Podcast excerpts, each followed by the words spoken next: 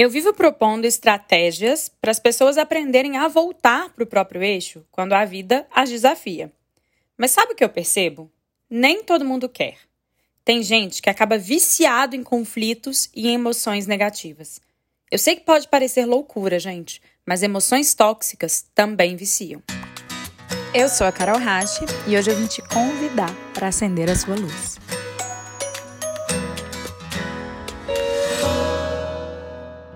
Outro dia, um dos meus filhos chorou e era um choro de raiva. Ele estava frustrado com o resultado de um jogo e a frustração transbordou em forma de lágrimas. Como ele tem apenas 10 anos e ainda está aprendendo a construir inteligência emocional, ele agiu conforme a idade que tem e rapidamente encontrou alguém em quem pudesse depositar a culpa e a própria raiva. Então ele começou a dizer: Eu não gosto dele, ele é muito chato.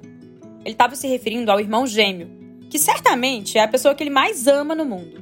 Mas naquele momento, ele precisava encontrar um responsável pelo desconforto que o invadiu. E a resposta mais óbvia e automática foi culpar o irmão. O Mateu, meu filho, ele tem apenas 10 anos. Mas, gente, a maioria dos adultos que eu conheço se comportam exatamente como ele.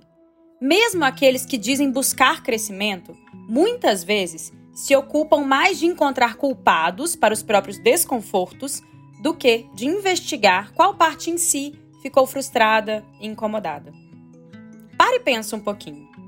Você já deve saber aí com a sua mente, com a sua cabeça, com o seu intelecto, que os seus desconfortos nascem em alguma parte de você mesmo. Mas na prática, você consegue resistir à tentação de culpar pessoas que te cercam quando algo te desafia? É ou não é tentador encontrar argumentos que coloquem as outras pessoas como chatas, como vilões e nos coloquem naquela posição muito confortável de vítimas puras e indefesas? Gente, é ou não é comum a gente dizer, argumentar que a gente só agiu daquela forma distorcida porque o fulano fez aquela coisa errada antes? A maioria dos adultos que eu conheço são como o Mateu.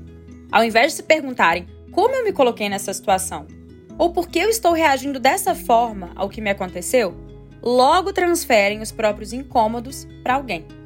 E mais, quando o Mateus chorou e eu me aproximei dele e pedi que ele respirasse fundo algumas vezes, propus inclusive que ele fizesse uma técnica de respiração que eu sempre faço comigo e que eu sempre proponho a eles. Eu lembrei ele dessa técnica e rapidamente ele se acalmou. Porém, o ego dele logo entrou em cena e tentou reativar aquela ladainha mental, aquele drama mental. Ele então tentou chorar de novo e, curiosamente, não conseguiu.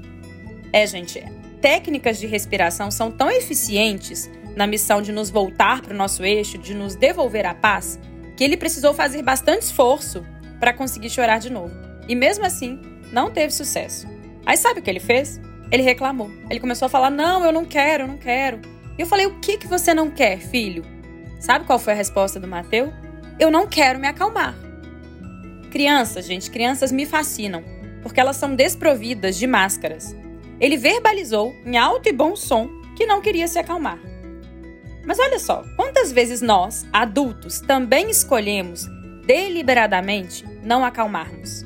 Quantas milhares de vezes, mesmo conhecendo algumas ferramentas que nos trazem de volta para o nosso eixo, a gente não resiste e acabamos ficando apegados à nossa ladainha mental, ao nosso drama, ao discurso vitimizado. Sem perceber, a gente acaba ficando viciado em emoções tóxicas, porque elas são fortes e elas trazem alguns impulsos, inclusive químicos, para o nosso corpo.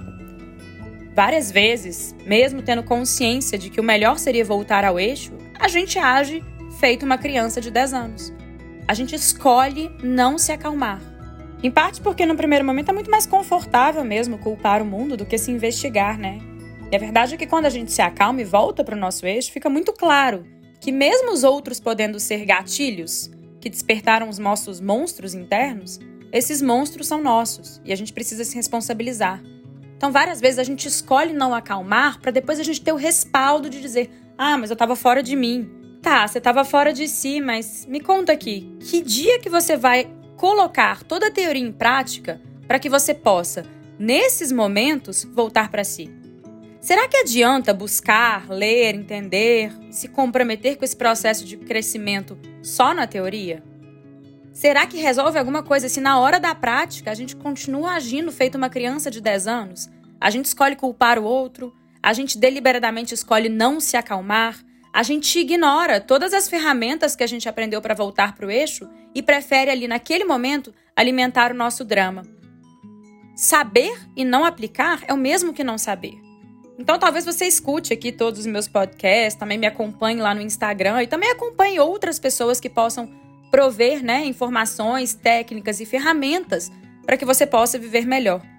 Mas a minha pergunta aqui para você hoje é: na prática, quando seus desafios aparecem, você age feito um adulto maduro, coerente com todas as ferramentas e todo o conhecimento que você vem adquirindo, ou você age feito uma criança de 10 anos? Eu sei que a gente não controla alguns impulsos infantis mesmo, que nascem dentro da gente num momento de desequilíbrio, num momento de um grande desafio. E tá tudo bem que esses impulsos existam, a gente não precisa reprimi-los, não é legal fingir que eles não existem.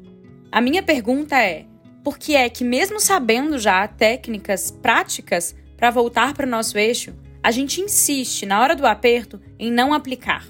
A gente insiste em voltar para os padrões tóxicos infantis de comportamento. Tudo bem que você tenha impulsos que, na hora da raiva, vão te invadir e você vai querer até agir feito criança. Mas todo esse movimento de busca não se justifica se nessa hora você não consegue parar, respirar e conter esses impulsos não é sobre fingir que eles não existem, mas é sobre falar: aqui eu estou desequilibrado. Deixa eu pegar todas as ferramentas, tudo que eu venho buscando e aprendendo, e de fato, nesse momento do des desequilíbrio, voltar para o meu eixo, para que eu não precise ceder a esses impulsos. Para que esses impulsos infantis e muitas vezes descontrolados e muitas vezes tóxicos mesmo não me controlem mais. O que eu quero te lembrar aqui com esse podcast de hoje é que você tem a escolha a cada momento de desequilíbrio de respirar fundo, como Mateu fez, e voltar para o seu eixo, ou de continuar querendo culpar o mundo. As ferramentas funcionam, gente. Eu contei que eu apliquei uma ferramenta simples de respiração com meu filho e que depois ele tentou voltar para o estado desequilibrado, ele tentou chorar de novo e ele não conseguiu. Nós, como adultos, temos infinitas mais possibilidades do que as crianças para, nesses momentos desequilibrados, voltarmos para o nosso eixo. E aí fica a minha pergunta: nos momentos de desequilíbrio na sua vida prática, quem você tem sido? Que dia você vai assumir que, diferente do Mateu, você não tem mais 10 anos de idade? É uma escolha. E fica aqui o meu lembrete para que na próxima vez que a vida te desafiar, você escolher agir com toda a bagagem, com toda a construção e com todas as ferramentas que você vem adquirindo ao longo do seu caminho de busca.